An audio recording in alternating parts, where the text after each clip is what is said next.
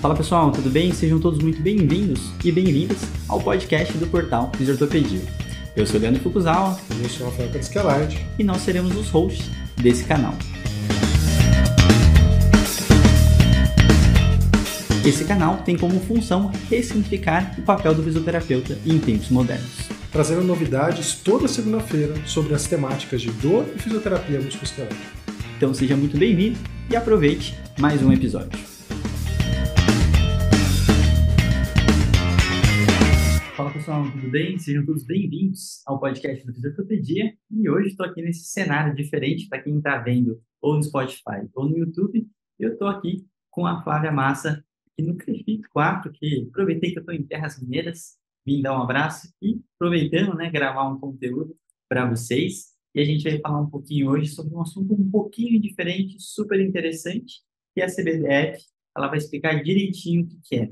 Lembrando, esse episódio tem duas partes. A primeira é com a Cláudia Massa, a segunda a gente vai chamar a Maria Siriane para poder falar um pouquinho das primeiras impressões que ela teve após o encontro que elas tiveram, tá? Então, Flávio, muito obrigado por me receber aqui no Trefito.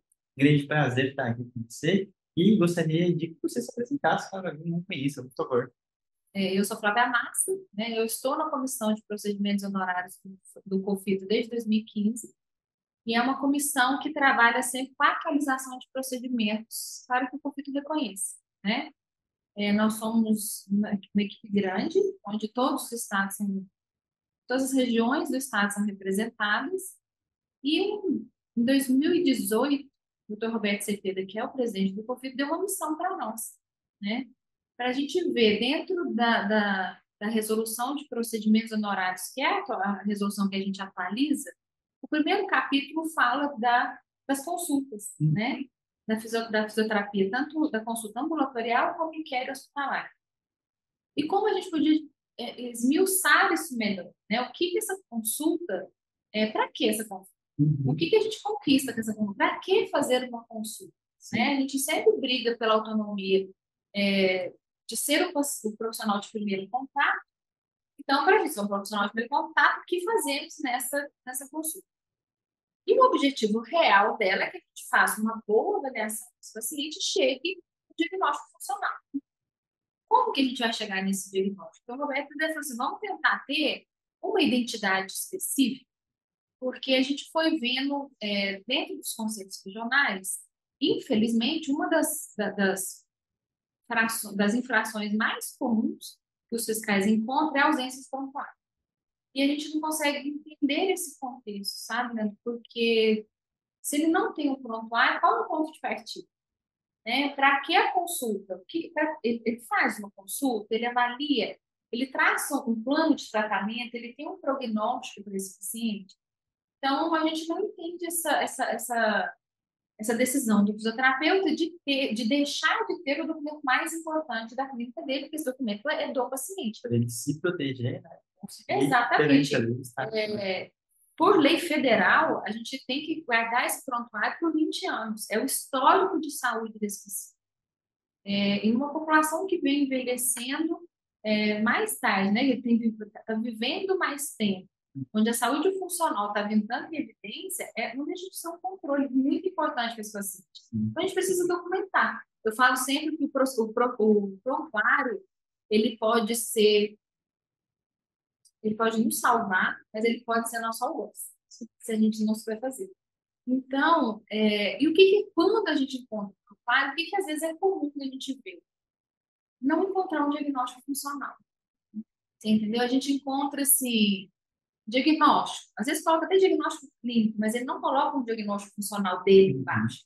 Entorse de tornozelo, é, lombocetalgia, é, hemiplegia, esse diagnóstico não é nosso. Né? Ele pode até ser um ponto de partida para nós. Sim. Ele pode até dar um norte para nós, mas é, uma entorse de tornozelo, eu posso ter diferentes diagnósticos funcionais dentro do diagnóstico clínico. É, uma hemiplegia, eu tenho graus de comprometimentos diferentes. Essa é, esse é o papel do fisioterapeuta. E aí a gente foi pensando como é, trazer essa avaliação para dentro da consulta né? De cara a gente funciona assim. né? Que ninguém tem tempo e nem objetivo de ficar inventando a roda. Sim. E a cifra é validada, ela é mundialmente conhecida Uhum. e daria um escopo para nós assim, perfeito. Mas ela não é só nossa, Uhum. né? Ela é de todo mundo. Ela é da equipe multi, ela é de todos os profissionais que fazem parte do processo de formação. Uhum. Então, ela não traz uma identidade específica. E a gente sentiu essa dificuldade também. Porque a gente está, depois que a gente cai na assistência, enquanto a gente está na faculdade, dentro de uma clínica escola, a gente, a gente aprende a fazer direitinho mesmo o prontuário. A evolução diária. Infelizmente para que serve, É, mas a gente é aprende cobrado. Exato. a gente traça plano terapêutico, a gente faz a evolução diária e a gente usa nomenclaturas e abreviações que são comuns. Em algum momento, quando ele sai da graduação e cai na assistência, ele se perde nesse. Então, nós não estamos tendo uma identidade profissional. É, cada um chama um nível de déficit de um jeito, cada um abrevia de uma forma. É, o mundo hoje ele é muito rápido, ele, ele exige do fisioterapeuta um dinamismo, mas isso não nos dá autonomia de mudar Claro. é, a nomenclatura da profissão. Então, a gente vai perdendo um pouco da identidade. Quando você pega numa rede hospitalar, às vezes o profissional que avaliou, não só na rede hospitalar, às vezes é, é sempre de saúde maiores, às vezes o profissional que avaliou esse paciente, diagnosticou, não foi o que atendeu e não foi o que deu. Sim. Então, se a gente não tem uma linha de raciocínio é, conjunta e, e, e bem formatada, a gente se perde. A qualidade assistencial se perde, por mais bem intencionados que esses atores tivessem para abordar esse paciente. Né? Então, como a gente sabe que isso acontece, a gente queria que fosse fácil. Né? Então, assim, se hoje em Minas, um paciente, a gente vê isso em grupo de WhatsApp, né? Você assiste alguém lá de Belo Horizonte que pode atender paciente de coluna e rapidamente a gente indica alguém. Seria mais fácil se a gente tivesse assim, olha, Leandro, estou te mandando um paciente, o diagnóstico inicial dele era essa codificação, agora eu estou te entregando assim. Você vai ter uma noção de começo e meio. Você já consegue imaginar ele como um todo, né? Você entendeu? Mas nossa, chegou assim para ela. Uhum. Né? Melhorou, vou fora da musculoesquelética, que é o nosso forte. É, ah, então ela chegou, esse paciente chegou com um grau de dor X, mobilidade reduzida e, e força muscular deficitária. Mas agora ela já conseguiu, no segundo diagnóstico, fez para mim encaminhar esse paciente, dor, ela conseguiu sanar. Sim. Ela está com leve redução de mobilidade, agora eu preciso pensar na força. E aí você traz o seu plano de tratamento sem ignorar o que eu fiz e sem refazer. Uhum. Você entendeu? Então, assim, seria, seria muito fantástico se a gente conseguisse isso.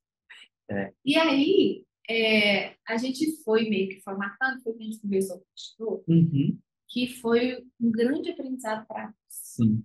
Né? Eu acho que a fisioterapia é uma profissão nova, Uhum. estamos todos nós em curva de aprendizado e crescimento da profissão. Saímos há muito tempo do empirismo, mas temos muito que aprender, né? E eu acho que essa comissão amadureceu demais. Eu vejo os meus colegas com outros olhos, sabe? Porque a gente aprendeu junto, nós erramos juntos, aprendemos com os erros individuais e ajudamos a resgatar. É, e a gente estava norteando para as especialidades. E aí tinha ficado um documento gigante de mais de 5 mil páginas, porque a gente começou assim, músculo esquelético. Eu sou da Brafita, eu fiz, foi o que eu fiz primeiro. Uhum. Eu falei assim, ah, vamos fazer da esportiva, que é parecido, eu vou apanhar menos. Ah, vamos fazer da Geron, que muda um pouco o paciente. A gente ainda entende um pouco. É, só os putz, é, a gente foi vendo que eu fui o que a gente estava construindo, a gente foi copiando e colando, Uhum. copiando e colando. E a gente entendeu que não tinha que ser por especialidade, porque no déficit de amplitude de movimento, independente da idade e da especialidade que eu esteja tendo, eu, consigo, eu mensuro e enxergo esse paciente da mesma Uhum. É, assim como uma avaliação de dor e assim como qualquer outra avaliação funcional. Nós somos a profissão do movimento, Sim. né? Independente do que o cenário que eu tenho, o contexto ele vai, a minha base é a mesma. Sim.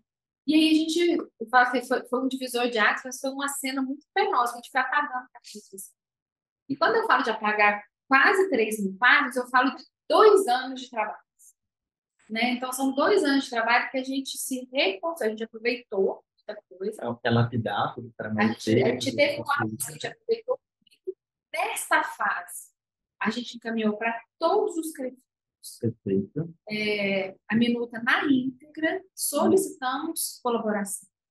Também foi encaminhado para todas as associações que são reconhecidas pelo Conselho Federal e todas enviaram colaboração. Tá? Uhum. Algumas não é, é, manifestaram que não tinham que colaborar, mas que estavam de acordo, mas todas estavam cientes.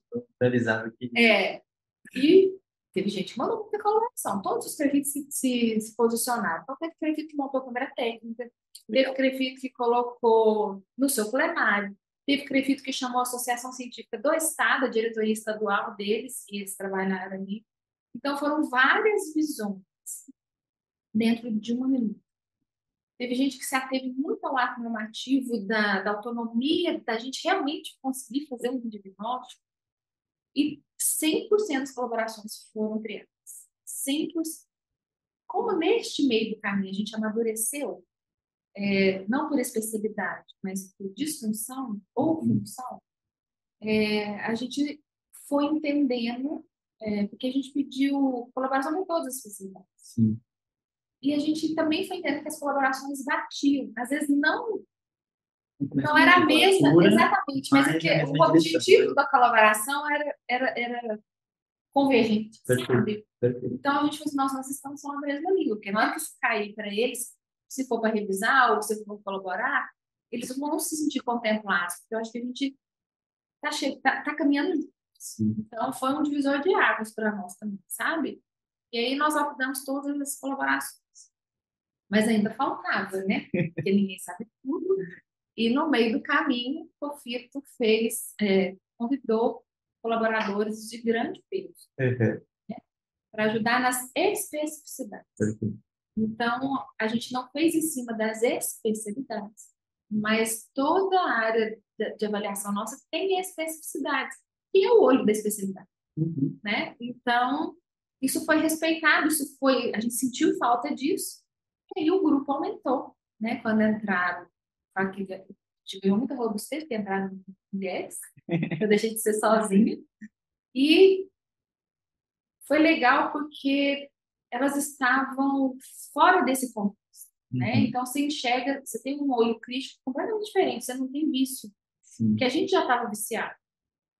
Então teve muita coisa que a gente lapidou, muita coisa que elas entenderam, e aí, na hora que elas entenderam o negócio se lançou mesmo, foi uma contribuição extremamente rica. É, e elas entenderam a necessidade disso, porque a primeira coisa que fala estranheza é o que faremos possível. Sim. Né? Onde que ela entra no isso, já que ela vai falar. Né? que reconhece o trabalho até porque uma coisa não tem nada a ver com a outra. Ela se soma. Internacional. Né? Exatamente, elas se somam. Se você domina CIF, se você usa CIF, continue. Sim. É, quando te pedir um diagnóstico fisioterapêutico, você usa CBDF, que ele é a nossa identidade. É, a gente também sabia que um negócio desse tamanho não ia sair 100% pronto. Até porque nada sai pronto. Desse né? tamanho ainda, né? Dessa robustez. Se fisioterapeutas usando, uhum. as pessoas fazendo. Sim. Né? Eu acho que a gente tem que usar usar, abusar, inventar caso clínico, A gente fica no sistema, às vezes a gente brinca, agora eu quero, pronto, agora eu quero. É, e anotando sempre, sabe, se no dia a dia a gente sentiu falta de alguma coisa, anota. Uhum. Por quê? Porque a resolução prevê que ela, tem, ela é uma resolução viva. Ela vai ter que ser é, constantemente avaliada, reavaliada e atualizada. Perfeito. Então, a gente criou um critério, porque senão a gente fica com a conta de só atualizar, ela nunca está vigente, ela está vigente. Então, nos anos ímpares, é, no período de fevereiro a, a 31 de março, se não me engano, uhum. é o período de colaboração. Que legal. Então, é o período que qualquer profissional, esteja ele vinculado aos prefeitos, associações, a qualquer instituição de ensino, numa assistência privada, no seu consultório lá no interior, numa grande rede hospitalar, qualquer profissional pode colaborar. Todas as colaborações vão ser avaliadas. É, aí a gente tem um ano para avaliar, né? A gente, que às vezes vão ter colaboração, não vai precisar pedir ajuda dos universitários. Lógico. Né? É, para a gente ver a pertinência disso, atualizar e no ano para ela é atualizada e é, é republicada. Uhum. Então, a gente acredita que assim que nós vamos construir. Né? A classificação brasileira ela veio para trazer uma identidade profissional. A gente tinha necessidade não só na assistência, mas jurídica. Uhum. Ela te dá hoje, eu acho que quem usar ela vai ver que aquilo é fisioterapêutico, ele é incontestável, a gente não esbarra em é, as pessoas vão entender o nosso diagnóstico e eu acho que a gente também vai se entender. Né? A gente vai entrar na vibe assim, eu entendi que quando eu recebi um, um paciente com um diagnóstico de é, é, artrose, eu vou ter, se eu tiver 10 pacientes, eu posso ter 10 diagnósticos. Eu não vou ficar então, olhando para a ressonância magnética e tudo é, mais, né? exclusivamente, né? Diagnóstico de de tratamento, mas não define o seu diagnóstico, né? Eu posso pegar um paciente que tem uma obsessão 10 pacientes com obsessão que não tem diagnóstico é, 10 pacientes que têm Parkinson como um diagnóstico clínico e cada um ter um prognóstico e um grau de né? Então, essa, é isso que a gente quer que a fisioterapia é, o que é da fisioterapia, empodere-se da, da, da, da classificação brasileira, colabore, a gente está extremamente aberto a críticas. A gente sabia que isso ia acontecer. É, só que a gente tinha que soltar, porque nada sai perfeito, né? tudo tem que ser remodelado. É, o Confito já está trabalhando no, capítulo que, que a gente vai. Tudo que tem dentro de um contexto de funcionalidade que afeta é, parte de função, disfunção relacionada ao nível social vai ser abordado. Uhum. Né? A gente teve suporte do, dos alunos de doutorado no Federal do Aracaju, uhum. que de, trouxe para nós uma visão muito real da, da, da saúde funcional. Uhum. Então, nós respeitamos a, os, as referências qualitativas e quantitativas da síntese, né? E aí, o que, que a gente preocupa? Que sempre foi uma preocupação nossa. E quando a gente entrar no sistema, ele é extremamente simples. Ele vai falar assim, e dor? Uhum. E você, na hora que você clicar na dor, ele vai colocar leve, moderada, é, grave, não se aplica. E qual é a nossa preocupação? Baseado em que o fisioterapeuta vai preencher isso? Sim, já que não é mensurável. Já que não é mensurável. Uhum. Qual, qual o método que ele está usando para mensurar. Isso vai acontecer com força, isso vai acontecer com qualquer coisa. Com a subjetividade do Exatamente. Então, porque isso está lida com o seu diagnóstico. Caso você seja contestado, pode ser. Assim, baseado em que você está me falando que a mobilidade está reduzida. Né? Então, eu acho que vai fazer a gente voltar um pouquinho para a base da avaliação. Né? Assim, é, o que a gente tem de validade? Uhum. Né? O que eu posso usar, é, e aí eu acho que outra coisa que a gente precisa deixar muito claro, o sistema da CBDR não salva nada. Então, a partir do momento que você mudou a página, acabou, você tem que refazer, se ele não salva. Uhum. Então, baseado naquilo, você pode pôr no prontuário do paciente, lembrando que esse documento é o dele, que para amplitude de movimento, que deu um resultado X, você encontrou que seja uma volumetria né, que você usou a escala analógica, é, a escala visual analógica. Tudo bem, mas eu preciso saber o que você usou para chegar naquela resposta, né? Então, é, a CBDF, ela não, ela facilita, mas ela não substitui o, o profissional. Eu falo que a inteligência artificial, ela vem, mas existe uma cabeça pensante. Tem que ter alguém comandando aquela máquina. É, é a né? gente é, então, quando a gente viu uma resolução, depois de enxuta, ela ficou mais de 1.700 páginas, a gente olhava um para a cara do outro e assim, não, vai pegar, é não, não vai pegar. Não vai funcionar uma blocagem. E aí o Confit trouxe para a gente o TI dele, que eu falo, graças a Deus as pessoas têm habilidade nessa área. É, e ele arrumou uma solução muito simples para o sistema. Que legal, né? legal. Que ainda tem que ser implementada, a gente apanhou muito, porque fazer é, é, é a gente conversar em russo uhum. para quem fala alemão, entendeu? Porque são duas habilidades muito diferentes. Certeza. Usar terminologia técnica, para a gente muito comum, para o leigo não é. E as terminologias de, da tecnologia também não são atuais nossas. Então, e, e, a gente conseguiu, sabe? Acho que quando ele pegou o que, que podia ser de escopo, o que, que podia ser de codificação, o que, que tinha que casar um com o outro, o sistema que tinha que falar com o quê, o dia que nós usamos isso vai ser agora. agora só vai. faltava falar, só faltava pegar para a gente, entendeu? E eu acho que é, é a hora do show do fisioterapeuta mesmo, é ele fazer uma boa avaliação, que esse é o ponto de partida de qualquer coisa. Uhum. É, pegar aquele resultado, aplicar na classificação brasileira e ter um diagnóstico fisioterapêutico. Perfeito. Né? Deixa eu só aproveitar e comentar algumas coisinhas que eu achei muito bacana. Eu acho que, é, primeiro que tem, vou dar uma sugestão inicial para vocês escutarem um podcast que eu, Rafa e Ana Maria conversamos sobre um pouquinho do, da questão do diagnóstico, se a gente precisa jogar fora o diagnóstico, né? Pelo todo o entendimento que a gente tem hoje do modelo biopsicossocial, sabendo que o estado do tecido, a estrutura, que normalmente é o que a profissão médica acaba se baseando muitas vezes, a gente acaba não tendo mais esse, esse, esse poder. Hoje ele não toma decisão, a gente não toma por causa disso, né? Então entra muito o que a Flávia falou em diversos momentos, porque uma classificação dessa é tão importante, que ela fala em relação à função, né? E eu acho que entra nisso, na autonomia da nossa profissão. Toda a história que a Flávia contou mostra toda uma maturidade que a nossa profissão está começando cada vez mais em pontos sensíveis a uh, se jogar para conseguir realmente resolver, né? E a gente não ficar entrando em, em, debates no mesmo campo estrutural que veio todo o diagnóstico, que veio da área médica. Então, para eles tem uma grande função, para a gente não. Então, assim, o nosso papel não é ficar invalidando o diagnóstico médico, a opinião médica, e eu acho que isso acaba uh, sendo uma, uma outra direção, muito mais prática, muito mais funcional, aonde o fisioterapeuta consegue conversar entre si, né, de uma forma muito mais homogênea, e isso é totalmente essencial, né?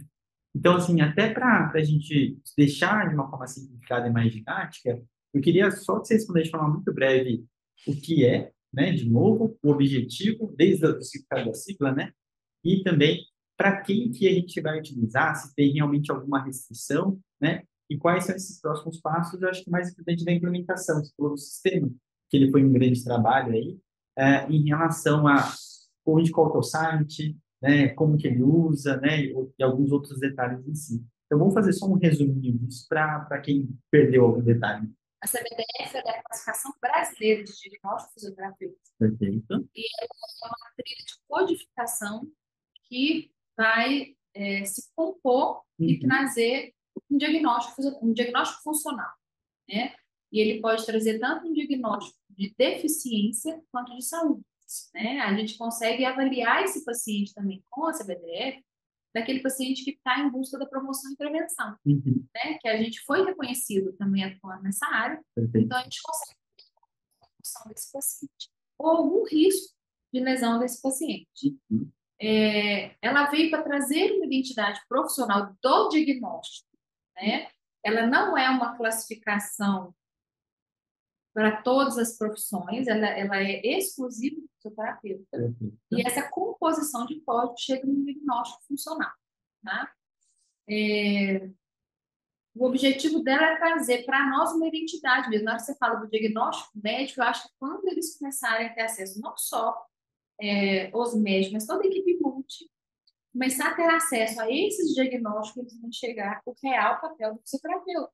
E eu acho que isso impacta, inclusive, de como eu vou te encaminhar esse paciente, o que eu quero dessa fisioterapia. Perfeito. Sabe, esses dias eu estava conversando com o cirurgião de joelho, ele falou assim, Flávia, eu mandei meu paciente para o fisioterapeuta, e ela me mandou um relatório, eu não estava entendendo nem como ele chegou. Aí a gente, eu marquei, meu paciente ia ter um retorno dessa fisioterapeuta veio no que a gente avaliou a marcha, ela fez uma avaliação de marcha na minha frente. Falei, cara, eu achei o fisioterapeuta tô chamando de meu, porque eu não vejo mais a de cirurgia sem ter um fisioterapeuta na replicação. Então, eu acho que vai ter esse rebote positivo, sabe? Da gente ser enxergado na nossa real atuação, que hora nenhuma as profissões se substituem, né? Todas elas se completam. Ora eu ando sozinho, ora eu preciso de um primeiro, ora eu preciso de um depois. Sim. É, e eu acho que é, a gente precisa se empoderar da funcionalidade, da reabilitação, para mostrar aqui a fisioterapia viva. Uhum, perfeito. E o site, qual que é? O site é www.cicofito. Cicofito é com S uhum. e um T só, que é Sistema Integrado tá. de Conselhos de Fisioterapia e Terapia Ocupacional. Perfeito, perfeito. E aí vocês vão fazer um login. Aí uma coisa que é extremamente importante. O que a gente tem hoje Né? Essa plataforma vai acabar sendo aberta né, para o profissional, mas como nós estamos aprendendo a mexer, nós fechamos para a gente aprender só nós primeiro. Né? Vamos dominar ela primeiro. E aí, dentro dessa plataforma, é, para você ter acesso, você tem que estar com um cadastro, você vai ter que usar o, o e-mail que está cadastrado no perfil, porque você vai receber seu cadastro por lá. É, e aí você vai ter acesso ao seu login. Né? Então, é um cadastro que vai estar, alguns serviços vão estar usando, dependendo do que o prefeito já alimentou, você tem alguns dados profissionais. Por isso, o login é intransferível. Ele está linkado ao seu número de registro, ao seu CPF. Então, você precisa estar com o cadastro atualizado para você ter acesso. Aí você vai ter acesso à CBDF, você vai ter acesso às perguntas frequentes, porque neste período onde a gente foi correndo, a gente viu que algumas dúvidas se repetiam, algumas confusões aconteciam, a gente já esclareceu isso nas perguntas frequentes. Maravilha. E já tem lá 10 aulas tutoriais de como usar a CBDF. Né? São aulas de 5, 3, 5 a no máximo 10 minutos, dependendo do que for. Muito simples. A CBDF ela é intuitiva. Uhum. Né? O, o, o, show vai ser dado no bastidor. A, a, a, o uso dela é muito simples. Uhum. Mas tem 10 aulas já gravadas profissional destrinchar ali, assistir a hora que quiser, quantas vezes quiser. Maravilha. E aí você pode salvar na aba de favoritos, que ela já fica no celular ou no, no, no computador. No né? computador. Lembrando que ela não salva. Uhum. Né? Você tem que copiar o PDF dela ou copiar e colar e como colocar. Maravilha. Então, ó, isso é uma coisa bacana, até para não encher sua caixa de mensagem, né, Clara? Se você inventou e criou tudo, é, se a pessoa tiver alguma dúvida, tem algum lugar para ela poder consultar ou realmente deixar suas sugestões de melhoria? Ou como que está esse canal? Então, agora, a partir de 1 de fevereiro, dentro dessa forma, nós vamos ter nessa abazinha a aba de colaboração. Legal. Então, você vai fazer ali, vai ser chamado para a gente. A gente tem um prazo, né, 400 mil profissionais para seis pessoas. é, então, a gente vai criar isso, é lógico que vai ajudar a gente a direcionar né, a, a captação disso. Por isso que, inicialmente, nós vamos fazer lá, porque a gente tem certeza. O tempo foi muito ínfimo para a pessoa dominar e querer colaborar efetivamente. Eu acho que mais vai aparecer vai ser né? E aí, dentro do que a gente tiver acesso, a gente cria estratégia, né? Se tal estado está com mais dificuldades, se, se a confusão está sendo... A gente viajando, às vezes, por algumas universidades, alguns estados, a gente já viu que, às vezes, a confusão é a mesma. E aí, a gente traça estratégia as colaborações que tiveram, ela foi publicada em outubro, foi um presente de, do mês do fisioterapeuta, e estava um tempo muito curto para a gente dominar, acessar e, ter, e, e usar para criar uma colaboração, né? Então, mas a gente aguarda que tenha, pode ser que chegue coisa. Mas se tiver dúvida, alguma coisa dentro do, deste sistema, você vai ter, a partir de 1 de fevereiro, eles vão abrir uma caixinha na lateral, como se fosse um fato conosco, Sim. que vai ser um chamado direto com a comissão, e ali nessa folha do tudo, até dia 31 de março. Aí a gente vai compilar isso, criar ações. Muito bom, muito bom. Flávia, a gente vai chegando para o momento final dessa primeira parte, tá? Depois vai ter essa segunda parte, então continue escutando, assistindo, que a gente vai trazendo a Maria para dar as primeiras impressões dela. Eu ainda não conheço, não utilizei, vou também dar minha fuçada, vou deixar todos os links fáceis aqui no descritivo desse, desse episódio, tá? E, por favor, Flávia, finaliza aí, faz o fechamento e qualquer convite que você queira, qualquer divulgação, fique à vontade. É, a gente vai agora para 2023, o COFITO vem com um projeto de implementação, né? Que nós vamos abrir um canal com os regionais, que cada regional conhece o seu público, conhece a necessidade e a forma de chegar até eles. Então, a gente vai dar um suporte para os regionais para que eles consigam dar suporte para os seus inscritos, né?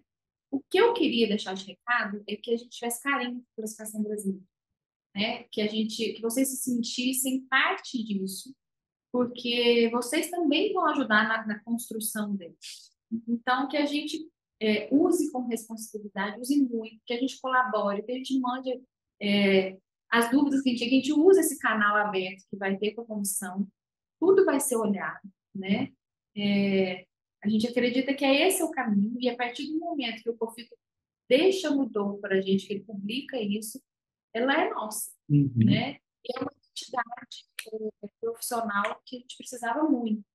Em todos os sentidos, a gente precisava muito que as pessoas enxergassem a fisioterapia na essência dela. Muito bom.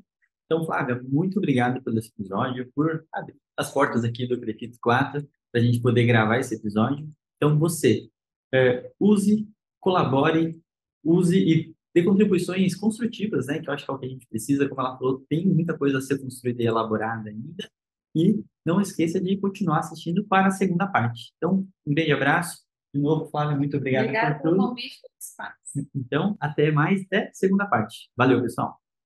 Seja bem-vindo à segunda parte do episódio 152, né, onde a gente fala um pouquinho da CBDF. A gente, na primeira parte, teve a participação da Flávia Massa, uh, recebendo, me recebendo lá no Crepito 4, então foi muito interessante. E agora eu estou aqui com a Maria Siriane, aonde já escutou sobre, já teve como se fosse uma aula, né? Depois a Ana conta um pouquinho melhor como que ela teve contato com a CBDF. E a gente vai conversar agora Uh, do burocrático para o prático, né? Então a Flávia contou bastante de como que uh, surgiu, como que a gente pode utilizar no dia a dia, mas eu trouxe a Ana primeiro para ver e entender as primeiras impressões que ela teve sobre esse processo e a gente conseguir realmente uh, entender como que a gente vai colocar isso no nosso dia a dia e não falando realmente de convênio, essas coisas, e realmente como que o nosso diagnóstico pode diferenciar as nossas condutas, então trazendo uma coisa para a prática. Então, Aninha, uh, fale para a gente como, quer dizer, primeiro dá um olá para as pessoas, né, Ana? Ana, tudo bem? Dá um olá, então. Na verdade, já quero dar os parabéns, né, para quem venceu a barreira da primeira parte do episódio, que é ouvir essa parte mais burocrática do assunto. Acho que em pleno 2023 a gente tem que estar tá cada vez mais atento às questões políticas que cercam a questão da profissão. Então, se você chegou até este momento do episódio, muito obrigada, ouvinte querido, amamos vocês. Não esqueçam, dê um print aí, compartilhando nas suas redes sociais a gente. Não esquece de, de deixar a gente em evidência esse episódio tão importante. E aí, agora vamos falar da importância prática dele, porque, como você disse, Fulco, logo que eu tive contato com a classificação brasileira de diagnósticos fisioterapêuticos, eu fiquei entusiasmadíssima. As pessoas me conhecem, elas sabem que eu fico empolgada com as coisas, mas eu fiquei muito empolgada. Primeiro de tudo, porque é, eu venho falando de diagnóstico cinético funcional já desde 2000 e... Hum, ah, 2018, vamos, vamos, 2017, por aí, eu já venho falando da importância da gente definitivamente mudar o nosso foco de observação, de atenção, de tomada de decisão para diagnóstico cinético funcional e não diagnósticos anatomopatológicos médicos ou de qualquer outro profissional de saúde. E aí eu tive a oportunidade de escutar a Flávia falando sobre isso aqui em Ribeirão Preto, porque a professora Cristine Ronce foi uma das professoras envolvidas e a professora Elaine Caldeira Guirro foram duas professoras nossas aqui de Ribeirão Preto envolvidas no processo mais técnico da elaboração da CBDF. E aí a gente teve esse privilégiozão da Flávia estar aqui é, com mais uma equipe do, do, do COFITO fazendo a apresentação formal para o pessoal aqui em Ribeirão Preto. E eu saí muito entusiasmada, porque falei, nossa, é disso que eu tô falando, eu não vejo a hora de usar esse negócio. E eu lembro muito bem da Ana falando para mim, falando assim, Puco, você já viu isso? E aí foi que eu fiquei um pouco mais atento, já vi a Flávia falando sobre, mas eu não dei tanta atenção de início para entender assim, vai pegar, não vai pegar, eu queria tentar entender mesmo. E quando eu vi é, a Flávia lá na USP apresentando, eu imaginei que tenha algo a mais, não ia ser alguma coisa superficial, com certeza. E depois que eu descobri um pouquinho que vocês escutaram lá, fiquei a tarde toda conversando com ela sobre esse processo, eu vi que realmente é, é muito aprofundado, teve muito trabalho e isso vai ser realmente muito relevante para a profissão, né? Eu acho interessante também a gente dizer, porque como tem gente escutando a gente de todo, de, tu, de todo nível da fisioterapia, é, a importância da CBDF, a primeira, né, que a Flávia já vem destacando na primeira parte desse episódio, tem a ver com esse código, essa comunicação do que é que a gente identificou no paciente quando o avaliou. E talvez nem todo mundo saiba a importância que tem a gente é, sistematizar e dizer qual é o nosso diagnóstico diante de outros diagnósticos. Então, as pessoas, muitas vezes as pessoas me escrevem dizendo assim, ah, Ana, por que, que, por que, que você não usa síndrome do impacto quando você está falando de, de problema de dor traumática do ombro? Porque, de fato, o que eu trato é diferente daquilo que o médico olhou para dar este nome à doença que o paciente tem, à condição clínica que o paciente tem. Então, o médico foi lá e olhou a estrutura, a anatomia e o desvio da, de, desse tecido, do funcionamento de, dele. Então, a anatomopatologia do tecido. Enquanto que a gente está olhando outra coisa. Uhum. E, é, uhum. e, é, engraçado como as pessoas têm dificuldade de, de separar isso, né, Foucault? Mas a, a, a, separação também tem a ver com o processo de amadurecimento da profissão. Então, uhum. antes a gente trabalhava como técnicos vinculados a médicos, fazia sentido para a gente usar os termos diagnósticos médicos. A gente estava trabalhando de maneira muito subordinada, muito uhum. é, como um técnico mesmo para esse médico.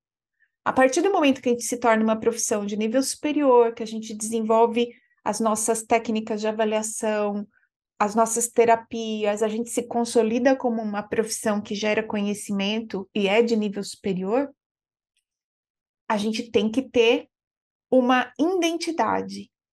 E essa uhum. identidade se dá a, a partir do olhar que a gente tem sobre o nosso paciente.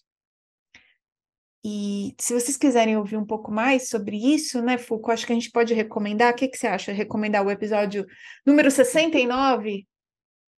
Esse foi um episódio bem importante, né? A gente estava discutindo sobre o, a importância e se a gente deve ignorar os diagnósticos. E aí tem uma história muito bacana que eu falei para Ana agora há pouco no, no, no, backstage, né? Que eu realmente aprendi durante o episódio essa questão da onde que vem toda essa nomenclatura e o porquê que a gente ignora hoje. Eu até comecei a aceitar um pouquinho mais, porque como eu falei na primeira parte, né? A gente tem batido tanto esse processo de, de não levar em consideração a parte patoanatômica, mas entender da onde que vem e o porquê que é tão dito, né, acaba sendo altamente relevante. E agora a gente aprofundando isso, começa a entender como essa, a, a, esse diagnóstico e essa tomada de decisão e essa independência que a classificação brasileira de diagnóstico da fisioterapia consegue trazer para a gente, realmente facilita onde a gente consiga encontrar algo que, que facilite o nosso direcionamento clínico com as intervenções nos nossos pacientes, né, Ana?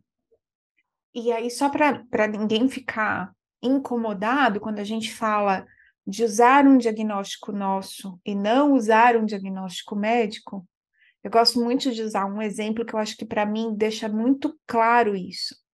Se um paciente tem uma tendinite, um, perdão, se um paciente tem uma tendinopatia de manguito rotador com ruptura, Uhum. E se ele tem uma bursite. Então, ele foi lá, fez um exame de imagem. Em um era uma bursite, no outro era uma tendinopatia com ruptura do tendão do manguito. Para o médico, as opções de tratamento para essas duas condições clínicas são claramente diferentes. Na ruptura, ele pode optar, inclusive, por uma intervenção cirúrgica, tentando uhum. reparar essa estrutura. Na bursite, ele vai controlar isso com medicamento, vai sugerir até talvez um repouso ou um uso funcional com menor elevação do braço. Quando esse paciente chega para nós, independente dele ter uma ruptura parcial de manguito ou uma, uma bursite, os achados clínicos são os mesmos. É dor uhum. na elevação, é uma disfunção de movimentos, uma perda funcional em movimentos de elevação, ele perde, ele tem dor nas rotações do braço, às vezes tem uma sensação de aprisionamento no meio do arco, um, e, e, aí veja, as nossas opções de tratamento para as duas condições anatomopatológicas é a mesma. A gente vai fazer exercício de carga progressiva.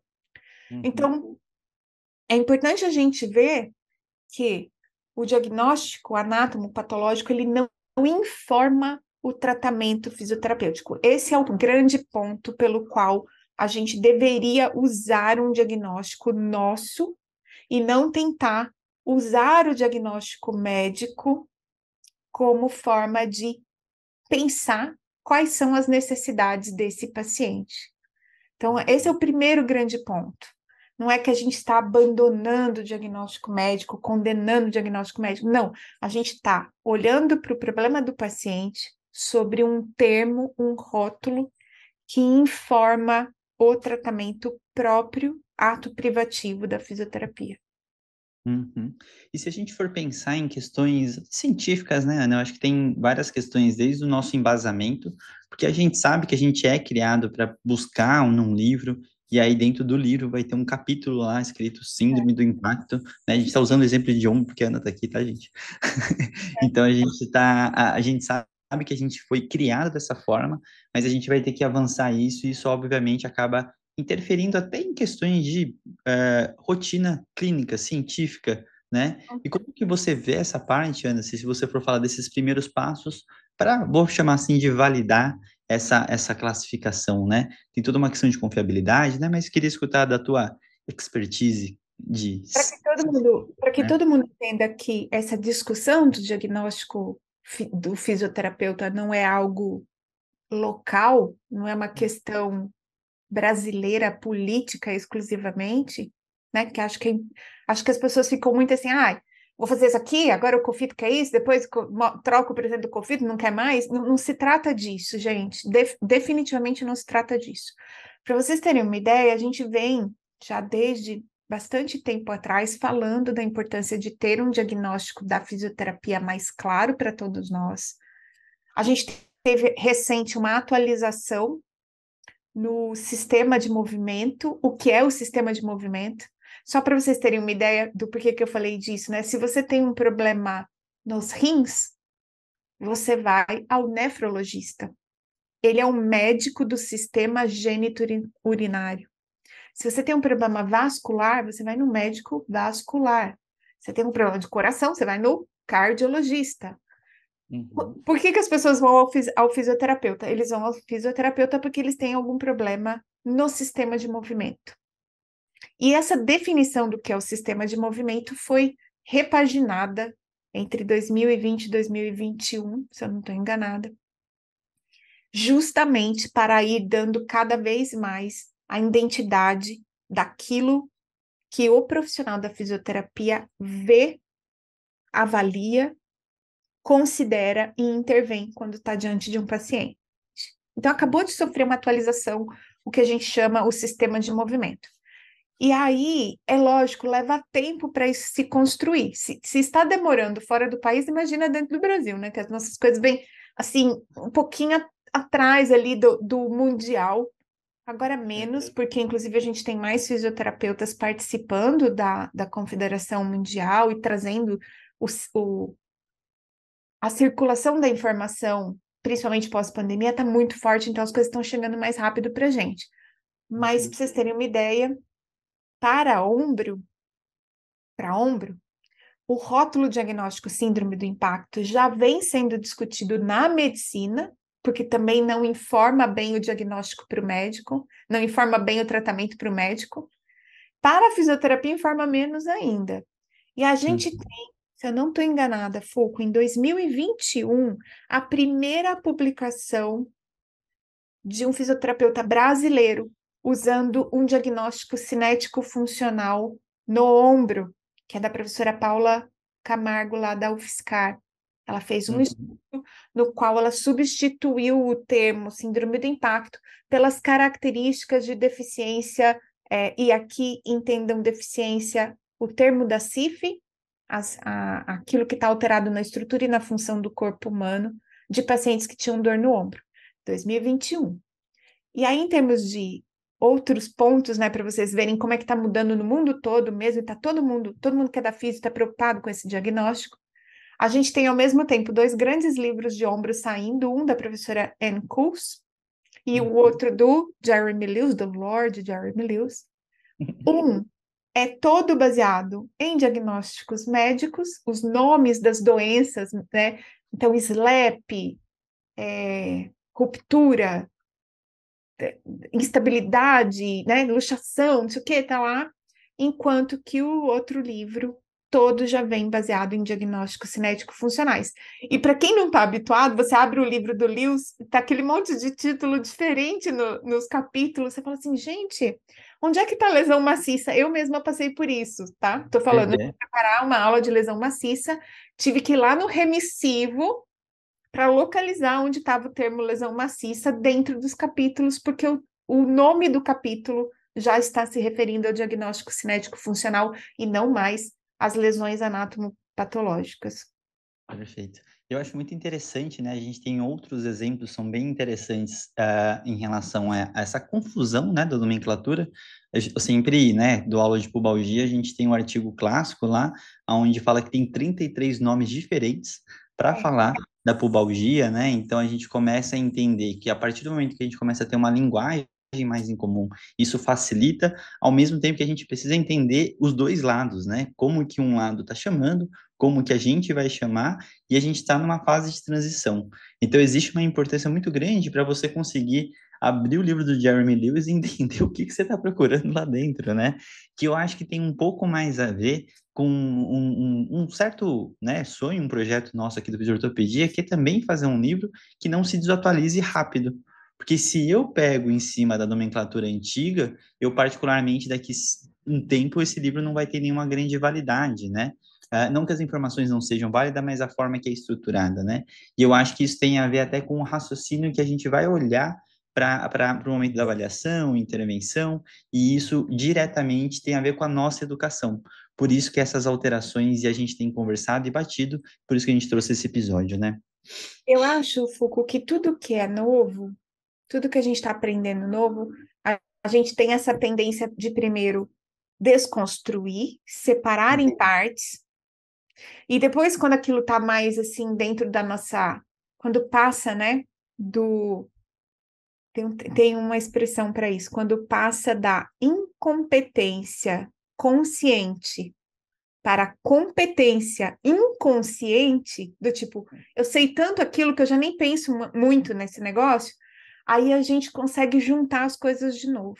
Então, nesse uhum. momento, a gente está nesse momento de olhar de maneira separada diagnóstico médico e fisioterapêutico, ou cinético funcional, como vocês prefiram.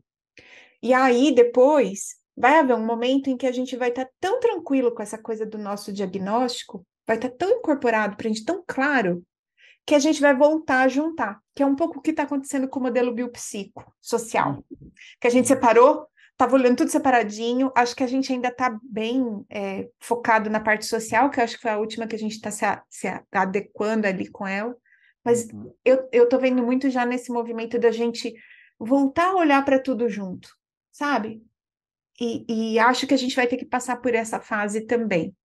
E desse ponto de vista, a divulgação da CBDF, a preocupação em formar novos alunos que se comunicam informam para o paciente o diagnóstico próprio da fisioterapia e não ficam presos, né, replicando o que o médico falou em termos de diagnóstico, ou ainda usando isso, por exemplo, para sair daquelas roubadas que a gente sabe que acontece às vezes, como tem todo tipo de profissional no mundo, inclusive profissionais, infelizmente, pouco, pouco bem formados, para não dizer mal formados, então tem tem médicos que hoje mandam para a gente ainda paciente encaminhado com recomendação do que fazer na sua, na sua clínica. E aí você pode, inclusive, dizer para o seu paciente: olha, isso aqui é a recomendação que o médico faz baseado no olhar dele sobre o seu problema, no diagnóstico que ele fez. Para esse uhum. problema aqui é isso. Mas para esse, esse, esse que eu vou tratar, vou tratar com o, o tratamento que me cabe. Uhum. Então, assim, até para essa discussão ali com o paciente, essa comunicação da decisão ou das opções de tratamento, usar o diagnóstico cinético funcional fisioterapêutico é melhor. Sim. E eu acho que entra numa parte né, que a gente discutiu no, na primeira parte com a Flávia, que é em relação a essa, essa separação, né? A gente não precisa ficar com essa briga direta com o médico. É, cada um tem a sua linguagem dentro do que é, é útil e facilita muito para que a gente faça toda essa conexão entre profissões sem gerar o backfire com o nosso paciente e tudo mais, né? E, como você falou, acho que é muito interessante, a Flávia está muito preocupada com isso, né? Todo o processo de implementação está sendo pensado, orientado, né? Até que quando o, o, os nomes da USP que participaram lá estão relacionados a outras áreas que não era da nossa área, então tem toda essa importância de, de colocar, entre aspas, em prática e simular o máximo de situações possível para ver como que se encaixa cada um do, do, do da, da, da classificação, né? Então, isso traz uma grande relevância, não é um trabalho rápido, né? Ela, ela colocou bem como a gente pode colaborar, então lembrem muito bem que ela colocou e mostrou passo a passo aonde que vocês podem ir, uh, qualquer qualquer coisa que vocês queiram sugerir, né, ou observar de, de, de dúvida, vai ter um espaço lá para a gente poder contribuir, colaborar com esse projeto, né, Aninha? E acho que, assim, uma das coisas que me deixou muito entusiasmada no projeto é que, como uma acadêmica, né, uma pessoa que está na pesquisa, que todo mundo que me acompanha sabe, né, eu me prendo aos conceitos, eu gosto das teorias, eu gosto de uhum. alinhar as coisas, dar os nomes corretos para as coisas.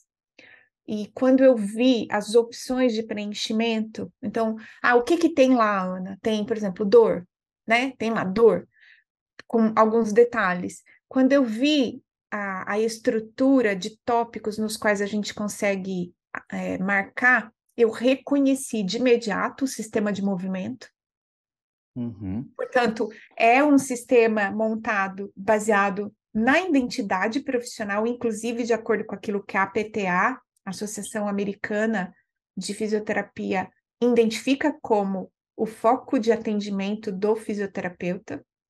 Então, eu reconheci de imediato, eu reconheci é, um, um sistema classificatório que possibilita exatamente aquilo que está no editorial da Paula Ludwig, na Jospit, uhum. quando eles falam de diagnóstico cinético funcional do ombro, eles falam uma das coisas mais importantes na uniformização de um diagnóstico é que além de identificar qual é a direção do tratamento, ele também seja algo que facilita a comunicação entre os pares. Uhum. Então, hoje, Fuco, se eu avaliar um paciente aqui e te der o código CBDF dele, você vai bater o olho. Você, se não conseguir lembrar os números nesse momento que a gente no começo não vai lembrar, né? Se você escrever lá na página, na web do, do COFIT, onde está a CBDF, ela vai te dar direto a, aquilo que eu vi na minha avaliação desse paciente. Você vai poder confirmar. E nós dois vamos estar tratando as mesmas condições clínicas. Uhum.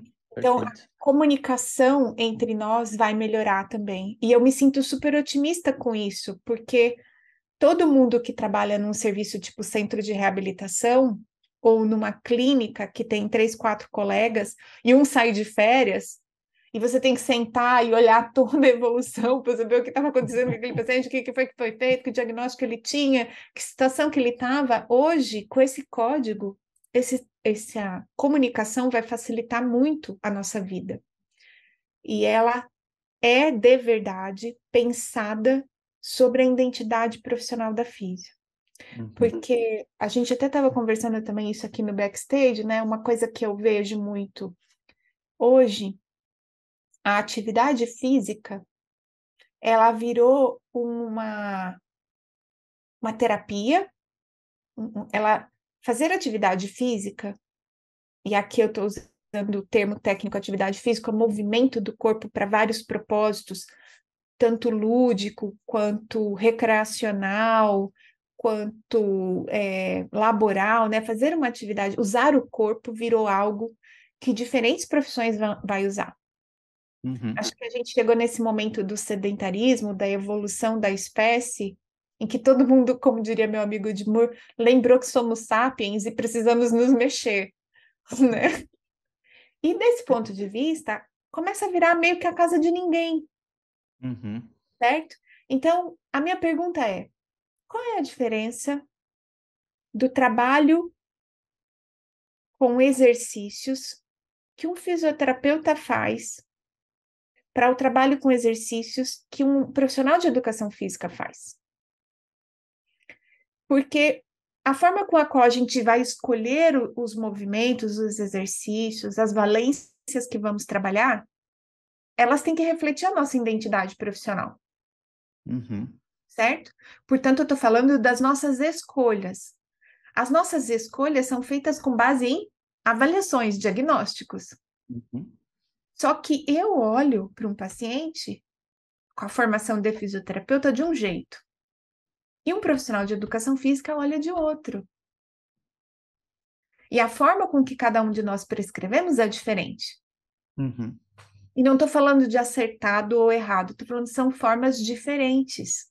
A gente tem olhares diferentes, a gente entende as valências musculares, o trabalho, o trabalho do corpo, o movimento, a contração de formas diferentes. Então, ter a CBDF garante ao fisioterapeuta essa identidade do olhar da avaliação. Então, eu olhei, eu sou um fisioterapeuta, eu vi isso, e isso ganhou um númerozinho, um código, que me facilita, inclusive, comunicar com outros colegas, registrar isso, fazer gestão de dados dentro da minha clínica ou dentro de um sistema único de saúde, que é uma pretensão do COFITO que no futuro a gente tenha é, usado tanto a CPDF que o, o, sistema único vai ter, que, vai ter que incorporar isso, a saúde suplementar também.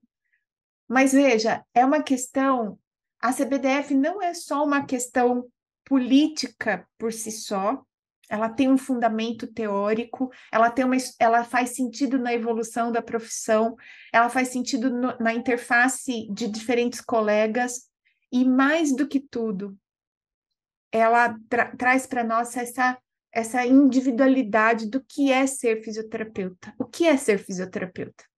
Uhum. O que nos marca é, a, é o nosso olhar sobre aquele indivíduo. E o diagnóstico traduz isso, traduz que olhar nós demos para aquele paciente, para aquela pessoa. E eu não vou falar só de paciente, porque a CPDF tem né, duas partes. Uma delas é para condições de promoção de saúde, prevenção de doenças, e outra é para diagnósticos de condições, é, vamos dizer, é, disfuncionais. Hum. Não sei se é o melhor termo, mas é esse que eu vou usar agora. Então, assim, usar a CBDF é uma questão de soberania da profissão. Uhum. Esse é o grande ponto. E é por isso que eu fiquei tão entusiasmada, tão feliz de ver o trabalho no qual esses colegas se lançaram, no qual o COFITO se lançou, porque toda vez que a gente mexe no status quo, né, no jeito de fazer as coisas, há resistência, mas acho que essa é uma é uma bandeira que vale a pena ser lutada, sabe? É uma bandeira pela qual vale a pena você se pôr. Eu quero ensinar e quero que os meus alunos usem a CPDF. E eu faço votos que mais gente abrace essa causa em termos de autonomia, identidade profissional e crescimento da fisioterapia no Brasil. Perfeito.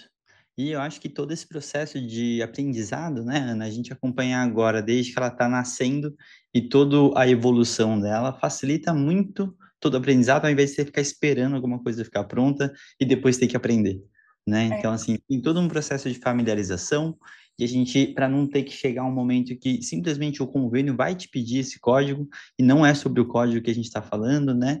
E aí do nada você tem que aprender um outro código complexando todo o seu dia a dia, né? Então, a ideia de conseguir trazer essa discussão, já deixar os olhares para isso, é que a gente acompanhe com calma aí toda essa evolução e comece já a aprender para se familiarizar com essas novas nomenclaturas, né, Ana? A gente está aqui no momento final, eu vou pedir para você fazer as considerações finais em relação a toda essa temática, para o episódio não ficar muito grande e, obviamente, que a gente vai trazendo novidades sobre esse assunto, né? Bem, é, como eu disse, sou uma entusiasta do, do, do tema, faço voto que todo mundo que ficou curioso não deixe de entrar em contato com a CBDF, com a nossa classificação é, brasileira de diagnósticos da fisioterapia, que vocês lembrem que o COFITO está aberto, essa comissão que está fazendo a proposta, ela vai ter momentos na história em que ela vai parar e revisar esse conjunto de códigos, esses diagnósticos. Não é só para fisioterapia ortopédica, não é só para ombro, é para todos nós, da é, dermatofuncional até quem está na CTI, passando pela musculoesquelética toda, todos nós usaremos códigos diagnósticos que identificam o olhar profissional sobre esse paciente, sobre esse cliente. Faço então votos de vida longa para a CBDF, que eu possa estar velhinho e dizer, ai, que coisa linda, deu certo, a gente está usando, e agradecer todo mundo, todos os colegas que se dedicaram à fase mais difícil, que foi botar esse negócio em pé, né, para funcionar. Estaremos em breve, num futuro distante, falando que gravamos o episódio 152 sobre CBDF, a gente falou que isso ia dar certo, né? E a gente realmente tem todo essa, esse processo aí de conseguir tentar trazer, obrigado por trazer esse hot topic aí, Ana, que eu acho que a gente tá, tem que ficar atento, né? Por isso que a gente tem muita gente, para todo mundo estar tá atento e trazer o que a gente espera que possa realmente ajudar a classe, a profissão. E a gente fica nesse episódio diferente aí, que teve duas partes, duas convidadas separadas, mas altamente relevante. Ana, muito obrigado pelo seu tempo. Flávia, muito obrigado novamente pelo seu tempo. E não esqueçam de curtir, compartilhar e mandar para todo mundo, para todo mundo já saber o que é CBDF. Vou deixar o link, todos os links necessários, tá? Do podcast que a gente falou também, nos comentários, para vocês poderem rever esse, esse episódio, tá bom? Um grande abraço, Aninha, um grande beijo para todo mundo e até a próxima. Valeu! Tchau!